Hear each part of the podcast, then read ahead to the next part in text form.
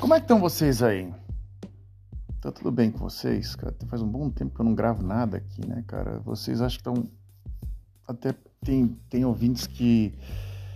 que às vezes se eles dão umas indiretas pra gente continuar. É, o, eu tenho um, um, uns ouvintes assim estranhos, de repente eu recebo assim: e aí, você não vai falar sobre aquilo? Aí, você não vai falar sobre não sei o quê? Alguns que têm curiosidade, outros que literalmente às vezes ouve um episódio quer saber uma coisa a mais. E a gente às vezes tenta explicar algumas histórias aqui de onde eu, onde eu moro, que eu moro já tem um bom tempo, já tem 15 anos na Holanda. E como um brasileiro, não desisto nunca, eu odeio, sabe que eu, eu, odeio. Às vezes quando você desiste de alguma coisa, até faz bem para você, assim, porque você fala que você admite a derrota e pensa outra vez para tentar ter o êxito. Então, você desiste também, não é que você desiste totalmente, mas olá, tudo bem aqui? Tudo bem aí? Não, aqui tudo bem. Já tem um minuto de programa e hoje eu vou tentar acertar um tema aqui que foi um choque cultural meu. Um choque cultural aqui no Vem Ouvir. Vem ouvir se, tá, se, se eu tô na Holanda, onde eu tô mesmo, tô na Holanda. E Hoje eu tenho uma história interessante para explicar para vocês. É, eu vou começar do início. Assim, quando eu cheguei aqui em 2009, eu vou tentar fazer um. Para quem está ouvindo pela primeira vez o podcast, eu tinha feito um plano de carreira para mim no Brasil, que tinha sido em 2003, quando eu tinha me formado em comunicação e jornalismo eu falei para mim mesmo, eu não vou trabalhar em jornal, em revista, porque é um trabalho cansativo, é um trabalho que todo dia você tem que arranjar ideia, e era um trabalho muito puxado, até respeito até os, os jornalistas de revista e atualmente até meio mortos, você tem que reciclar coisas via mídia social, mas jornalista de revista e jornal sempre tem que era, era a minha área de atuação eu fotografava e escrevia. Eu via que, tipo, cruzar a bola e cabecear era muito difícil, então eu fiz um plano de carreira para mim, que era para ser professor, professor mais pro lado da área de comunicação. Mas depois de um tempo eu me desiludi um pouco e eu, como eu sou casado com uma holandesa, eu resolvi mudar para Holanda e foi meio assim, vamos ver no, no que vai dar né? Aquela uma coisa bem sem planejamento mesmo. Né? Foi uma coisa muito assim, falar, olha, eu fiz um planejamento assim de tanto tanto tempo. Eu fui no início, como eu tinha visto os salários aqui básicos, eu tentei trabalhar para numa uma coisa um pouco mais baixa para conseguir juntar um dinheiro conseguiu fazer uma base de estudo e tentar conhecer mesmo o que, que era o, a Holanda. Então eu fui trabalhar como faxineiro, cara. Faxineiro.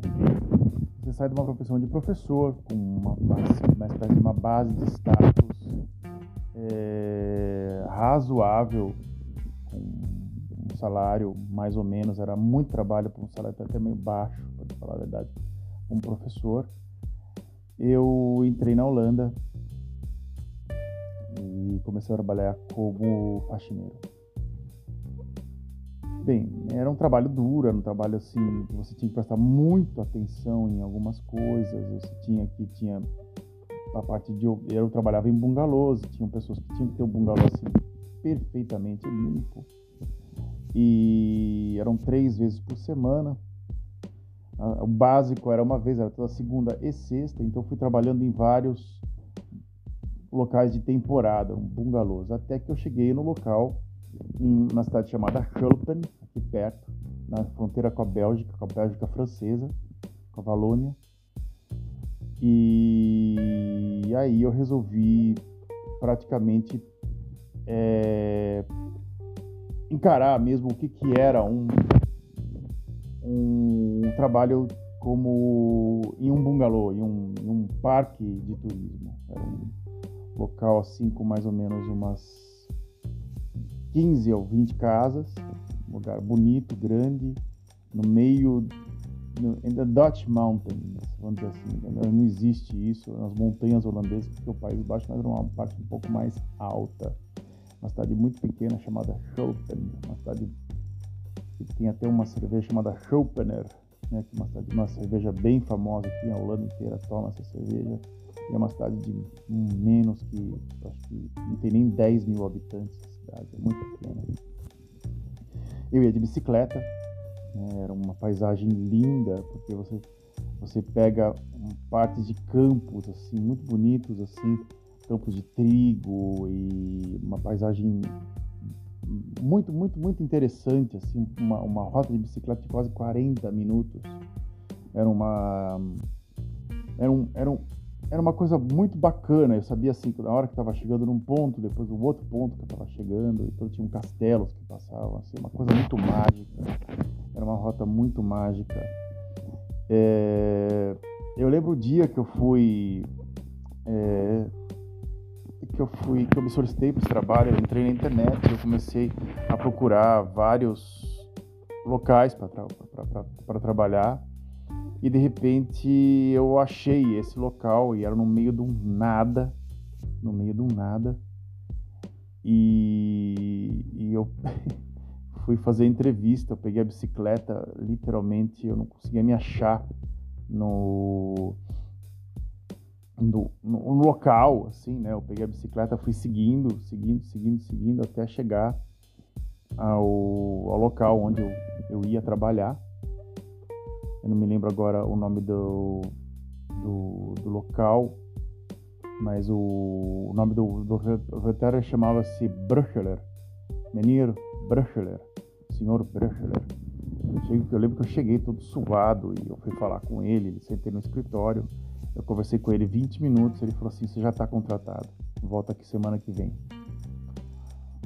Eu, eu falei, caramba, né? Eu, eu tinha um salário de 600 euros, era um salário muito baixo por mês. Eu trabalhava duas vezes por semana, às vezes três vezes por semana. Toda segunda, quarta e sexta. Terças e quintas eu tinha é, aula de holandês numa cidade chamada Kerkrade. Só que nesse trabalho tinha uma espécie de um empecilho. O meu o supervisor do local. Ele era do Irã, Sim, ele é um, é um iraniano. Ele, ele tinha várias. Era uma espécie de um multi um multi assim. Ele tinha vários, ele tinha vários negócios e um dos negócios era administrar o, o esse, esse, esse local. Esse, esse, uma espécie de, de era uma, uma coisa de férias assim, uma coluna de férias assim, né? O nome dele era Merdad. Isso que você está ouvindo. O nome dele era Merdad. M-E-R-D-A-D. Sim, quase merda. Então eu tive um chefe de merda. E ele realmente era um chefe de merda, para te falar a verdade, assim. Não era, uma, não era um cara que explicava as coisas com, com uma certa.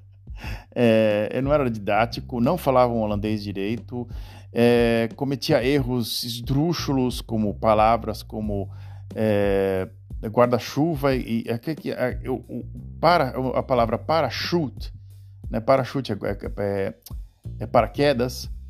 Ele confundiu com parasol. Parasol é o guarda-sol, que é, como se fala em holandês. Então um dia ele pediu para eu colocar um parachute em cima da mesa. Eu falei assim, como é que eu vou colocar um parachute em cima da mesa, cara? Pô, se catar, né, meu? E É, esse tipo de, de, de história, assim, né? E uma vez ele sempre pedia as coisas para mim e eu, eu. Ele era muito simpático, vamos dizer assim, mas ele, era um, ele não era um cara muito. Ele era esperto, ele sabia agradar o chefe, ele sabia. É, ele sabia agir com o chefe, ele, ele tinha muito contato com os clientes, ele não se é, era um cara que tinha contato com o cliente, mas não sabia se expressar direito. Uma vez ele pediu fotografias para mim para colocar no website. Eu fiz as fotografias, as fotografias não ficaram boas. É, e aí ele chamou outro fotógrafo e ele, ele achou que eu ia fazer. Eu nunca tinha feito trabalho para websites. Tinha uma, uma, fotografia minha que foi escolhida e foi de graça, né? Uma coisa que eu fiz de graça.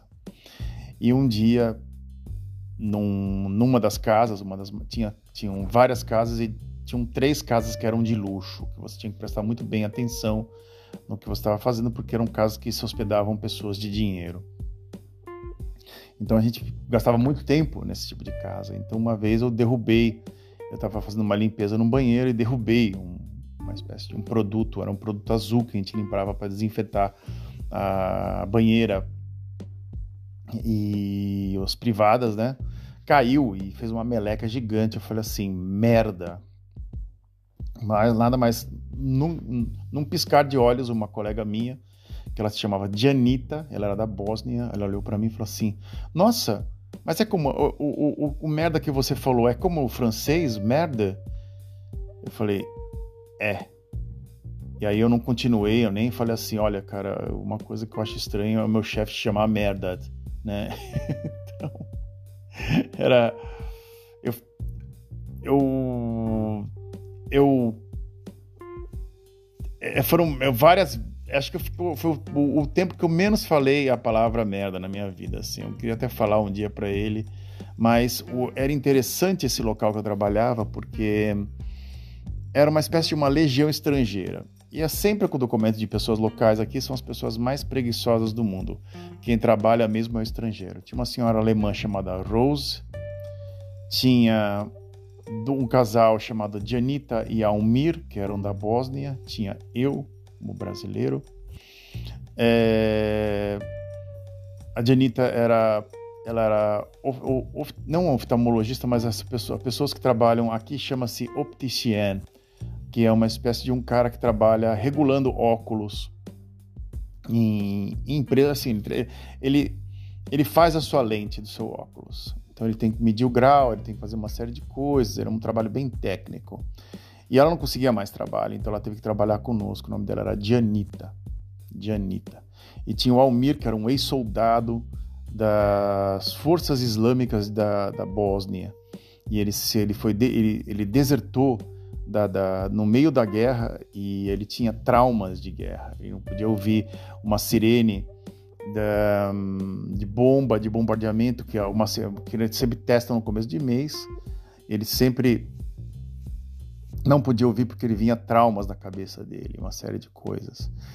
E tinha uma, uma garota que trabalhou conosco, que ela tinha um apartamento dentro da. Ela tinha uma casa para ela, que ela, ela, ela era uma espécie de uma pessoa que tomava conta dentro do dentro desse local. E ela tinha uma casa e ela trabalhava, ela tinha que fazer limpeza, e o, o, marido dela fazia a parte de eletricidade, uma série de coisas.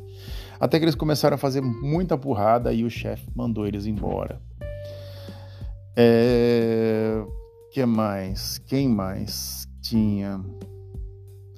Tinha um jardineiro, é... que eu vou chamar ele de Yo, que eu não me lembro mais o nome, que era um cara que vivia de cara cheia. Ele ia para o trabalho todos os dias, às seis horas, que fosse o dia, ele estava mamadaço na cachaça. E foi um trabalho assim, que eu fiz de tudo. Eu pintei, eu pintei casa, limpei, troquei lençol, assim, tudo que você possa imaginar eu fazia nesse local. Era um local assim, o o, o meu chefe era um cara até bacana, para te falar a verdade, assim, era um cara bem legal, ele tinha um salão de festa, então teve o batismo da minha filha, né? A festa foi lá, então ele deu, ele deu o um salão para a gente é, fazer a festa. Me dei muita sorte nesse, nesse, nesse, nesse ponto, assim. O Merdad me deu outro trabalho uma vez, ele tem uma história engraçada, porque ele não falava holandês direito, ele, ele falava persa com a, com, é, com, a, com a mulher dele, a família, ele tinha uma filha muito bonita, diga-se passagem, e a esposa dele fazia, era cabeleireira. Então, eu, ele comprou um salão ele alugou um salão de, de cabeleireiro para a esposa dele num, numa cidade chamada Wilre, que é aqui, aqui próximo, né? E ele queria que eu ajudasse ele. Ele falou: Olha, eu quero que você me ajude. É, você vai achar. Ele escreveu num papel endereço e, e de repente ele falou assim: Ah, é você subir Beersberg, que você vai estar tá em uma cidade chamada. Aí ele falou outro nome menos o Wilra. Eu falei assim, cara, você sobe, que porra é essa? Eu falei assim, Beersberg, deve ser Ubas, Ubasberg, né? Só pode ser. Aí eu vi no mapa, e eu por um milagre eu achei o local e ele ficou assim, nossa, você achou, né? Porque literalmente tive que decodificar o que o cara tinha me falado. E no final a gente teve que, a gente teve que tirar uma é, um teto da casa, né? Uma espécie de um, de um, de um, de um forro que tinha na casa e colocar um forro novo de gesso, gesso e fazer o salão da esposa dele. E aí ele morava em Ubiura, que era uma, era uma, era uma, uma cidade bem pequena, numa casa, num, num, num apartamento, assim. Anos depois ele comprou uma casa em Wallakenburg e até criou ciúme em alguns é, em alguns funcionários porque ele era estrangeiro, né? Como é que ele estava comprando tanta coisa assim, fazendo tanto dinheiro em tão pouco tempo? E é uma característica muito marcante dessas pessoas da, desse, desse, dessa região da, do Irã, ou até eles fazem literalmente tem pessoas muito habilidosas, eles, eles sabem fazer dinheiro muito rápido. É, o, Merdat, ele tinha um carro, uma espécie de um, ele tinha um carro normal e um carro de entrega. Então ele fazia entrega, ele fazia, o cara estava 24 horas sempre trabalhando, era, uma, era um cara muito dinâmico. É, e ele. Ele só não falava holandês direito, mas ele sabia fazer bons negócios, ele sabia juntar as pessoas que, que tinha em volta dele. Então ele me pegou para fazer a reforma da, do salão e me pegou para fazer outras coisas dentro do, do local. É, por que, que eu saí assim, vamos dizer assim, assim, era um cara bacana, eu podia estar continuando lá durante muitos anos e ser protegido, assim, eu tinha um salário não passavam nunca de 700 euros, nunca, sempre era um salário muito baixo até, mas era um local lindo, era um local lindo, assim, tinha, eu não sei como explicar para vocês, não sei como colocar fotos ou coisas do gênero, como eu posso explicar para vocês isso. Porém, é, é, ainda é um local bonito. Às vezes eu vou com minha esposa ou com minhas filhas caminhar no local, é um local assim bem, bem interessante para você caminhar e e ver assim uma paisagem bonita, umas várias cidades assim. Até a gente foi até com uma menina que veio de Gana, veio para cá e a gente levou ela até lá para andar. É um, é um, lugar, é um lugar assim bem nostálgico, assim, bem interessante. E o que foi mais interessante dessa, dessa experiência foi que é, teve um pouco mais, eu senti um pouco o calor das pessoas mais as pessoas gostavam da gente, vindo pelo esforço, assim, por uma série de coisas. Mas teve um inverno, que eu acho que foi lá para meados de 2010, 2009 para 2010, ou 2010 para 2011, acho eu. Não me lembro, foi um inverno muito, muito, muito rigoroso. E. E aí eu. Eu tava indo de bicicleta e literalmente eu tinha que acordar muito cedo, eu tinha que sair praticamente com. Não tinha nem sol ainda. Eu pegava um, um trecho no escuro.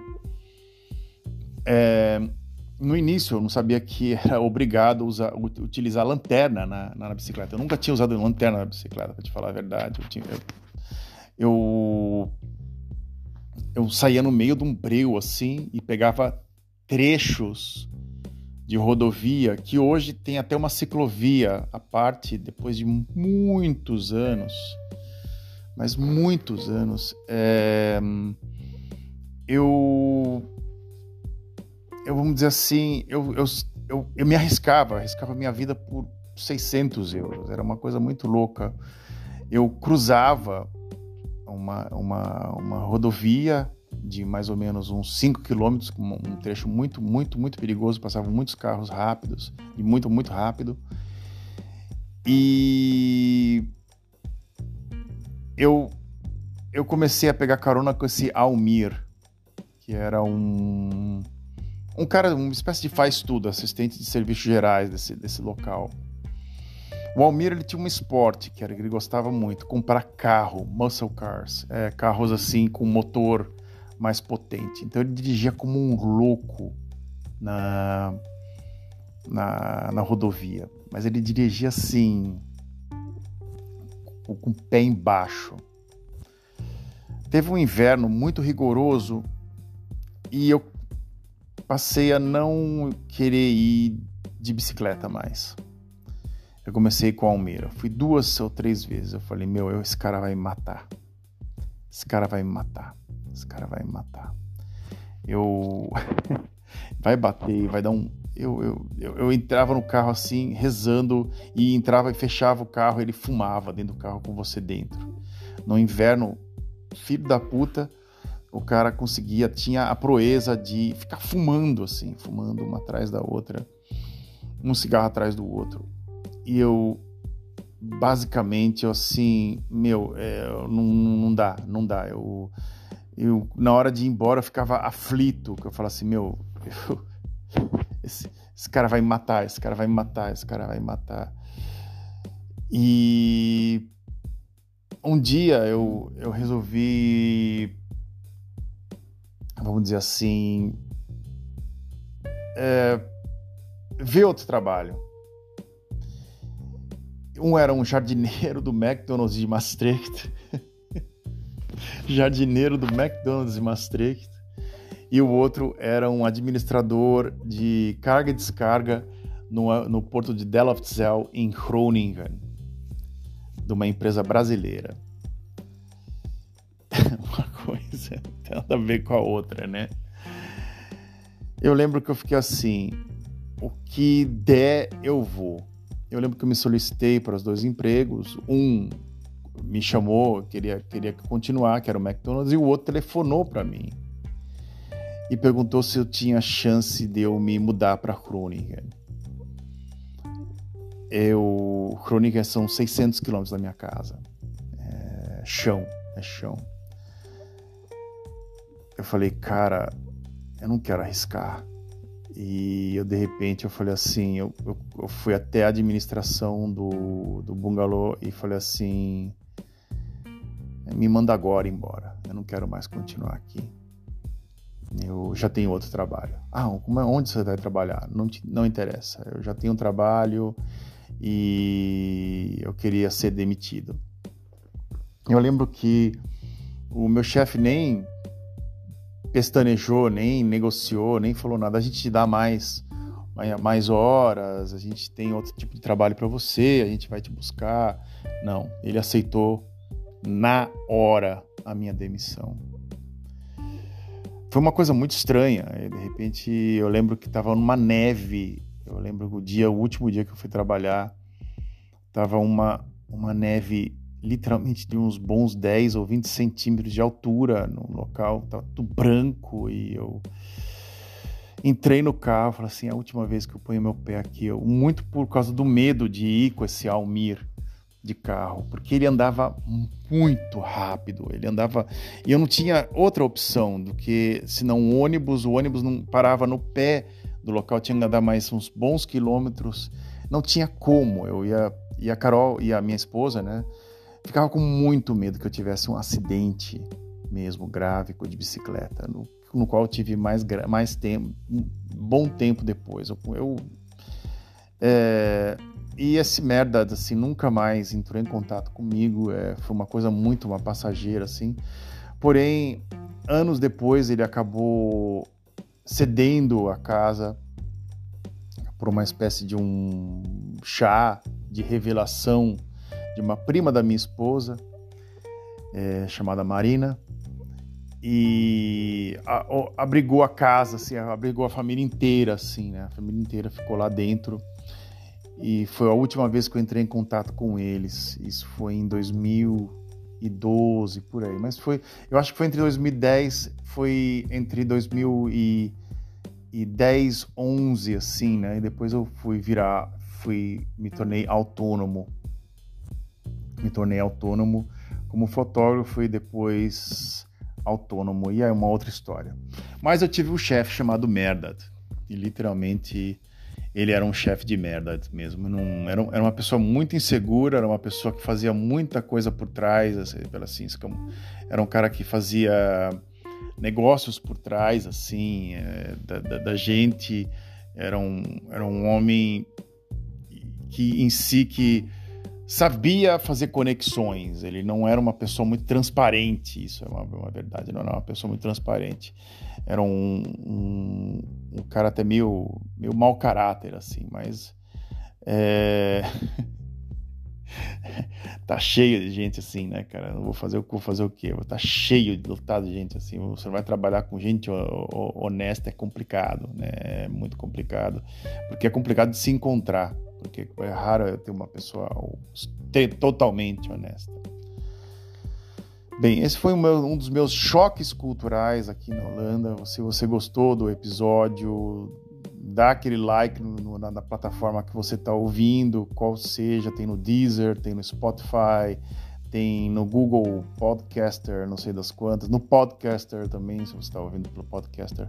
Me procura lá no, no LinkedIn, eu já vi que algumas pessoas fuçaram no meu, no meu perfil, no LinkedIn, então tá, tá, tá, tá funcionando essa comunicação aqui do, do, do podcast me, ah, me procura de várias maneiras aí, escreve Frederico Ilec, vai lá me achando aí de, e vamos lá. E eu tenho meu um e-mail, né, que é o f underline ilck arroba hotmail.com. É... A gente vai se falando. Até mais, tchau.